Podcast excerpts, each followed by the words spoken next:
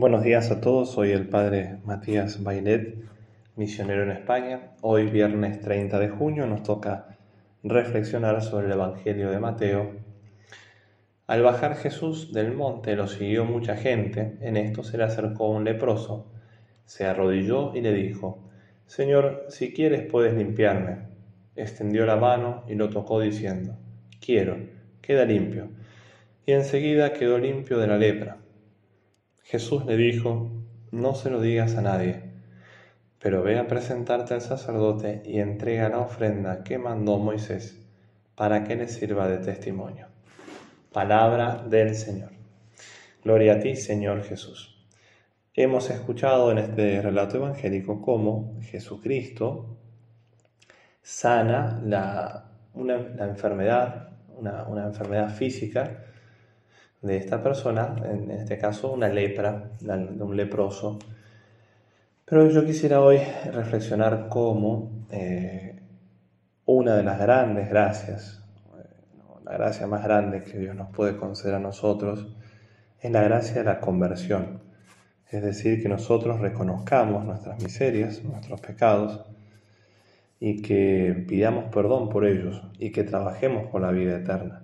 Es una gracia que no solamente sea en un primer momento cuando uno por ahí, una persona que ha vivido alejada de Dios, vuelve otra vez a su Creador, sino que es una gracia que se debe dar toda la vida.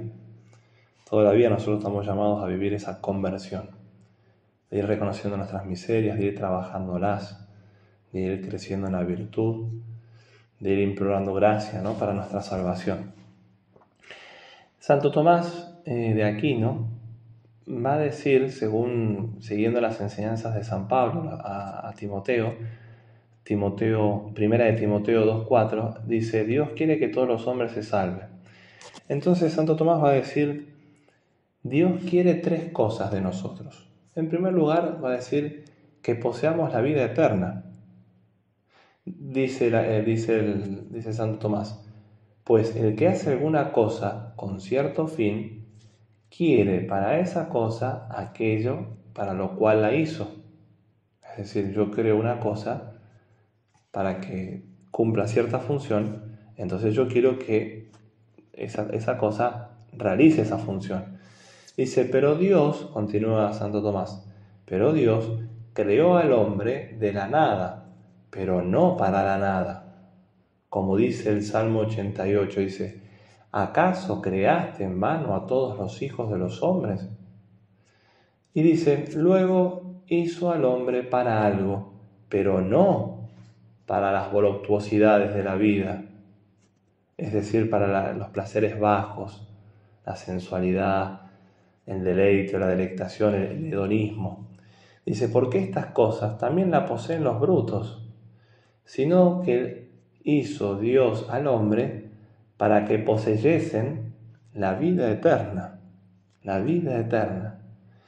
Por eso, cuando un ser alcanza el fin para el que ha sido hecho o creado, se dice que se salva, pero cuando no lo consigue, se dice que está perdido. Cuando el hombre consigue la vida eterna, se dice que se salva. Por eso dice el Señor eh, en el Evangelio de San Juan, dice la voluntad de mi Padre que me envió es esta, que todo aquel que vea al Hijo y que cree en Él tenga vida eterna. Entonces, en primer lugar, Jesucristo, Dios quiere que de nosotros que poseamos la vida eterna, porque para eso nos creó.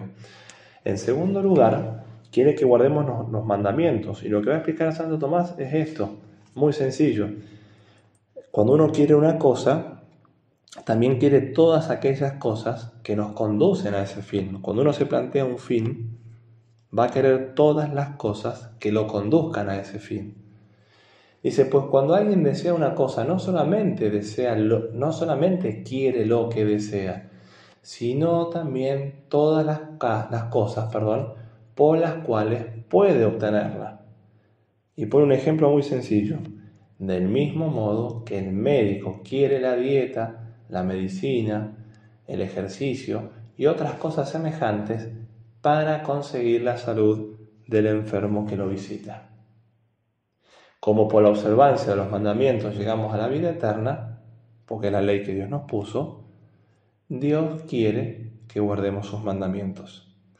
Y en tercer lugar, lo que Dios quiere de nosotros es que el hombre sea repuesto en el estado y dignidad en que fue creado el primer hombre, nuestros primeros padres, Adán y Eva, la cual dignidad fue tanta que el espíritu y el alma no sentían ninguna rebelión ni resistencia de parte de la carne y de la sensualidad.